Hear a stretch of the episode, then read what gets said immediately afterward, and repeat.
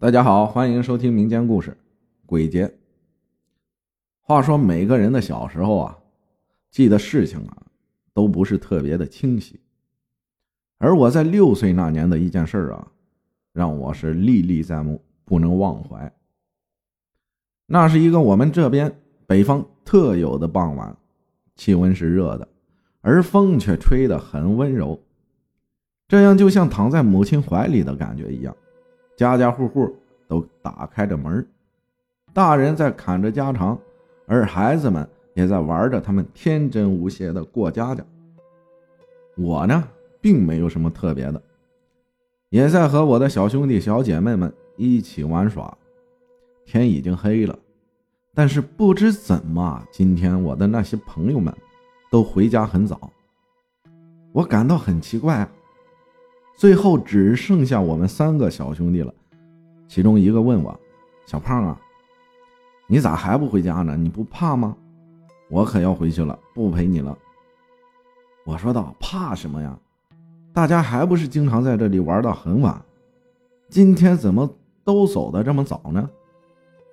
另一个则说：“哇，今天是鬼节耶，大人们说今天不可以在外面玩的很晚的。”不然会被鬼抓走的。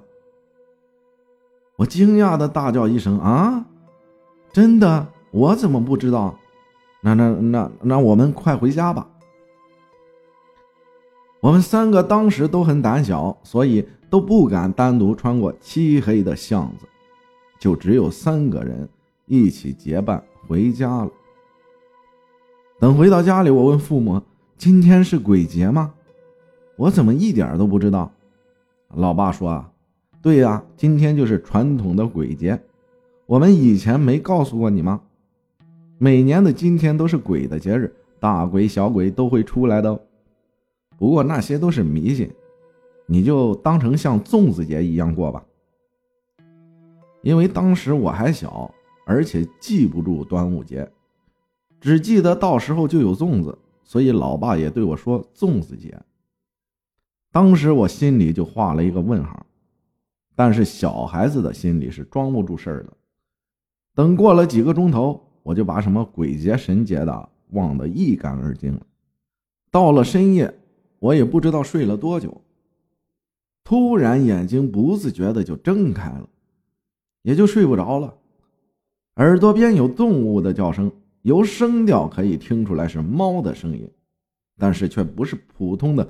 喵喵喵的叫声，至于叫的是什么，我当时小，没有分辨出来。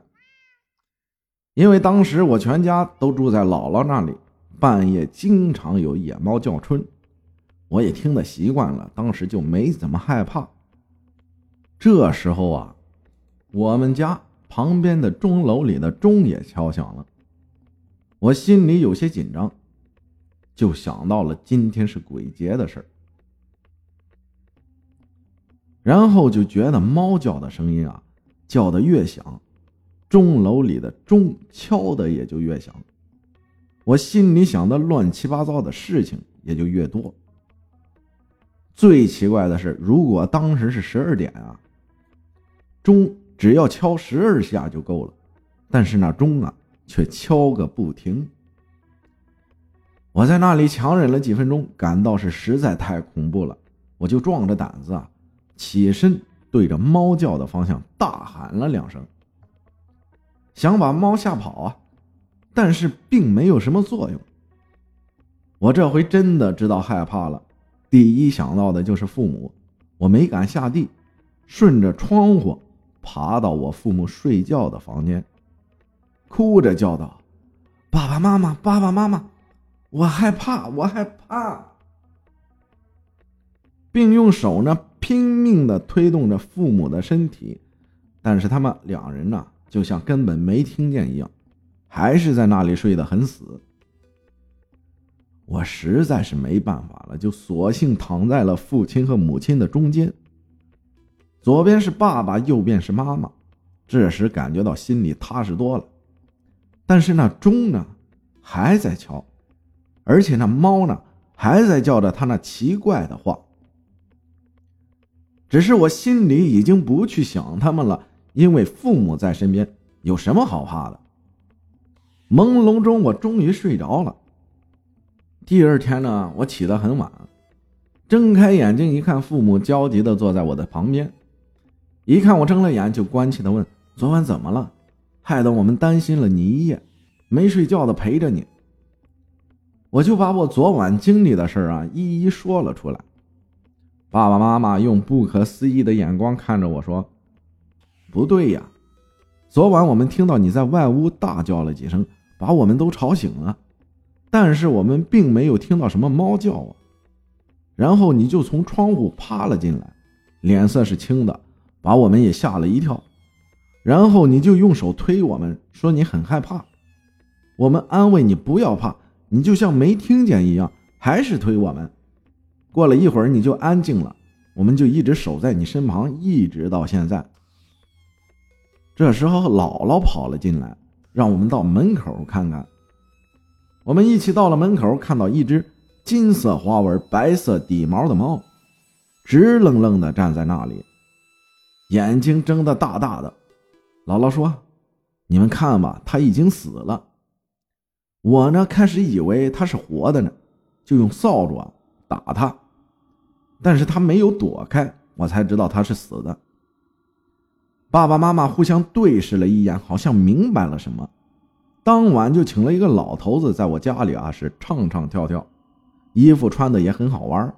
后来我才知道啊，那是一个道士，是到我们家驱鬼的。后来我就再没有听到古怪的猫叫、不息的钟声。这个故事啊，是我亲身经历的。我也是闲来没事想找一些鬼故事读一下，于是，在我的记忆中啊，寻找我过去听过的鬼故事的时候，搜索到了这个我曾经经历的恐怖事件。我刚才又想了想这个不可思议的经历，才决定把它读出来让大家分享。经我刚才想的时候啊，我仔细回忆了一下。当时那个猫叫的声音，好像叫的是人话。隐约中听到叫的是“石伯，石伯，石伯”。谢谢大家收听，我是阿浩。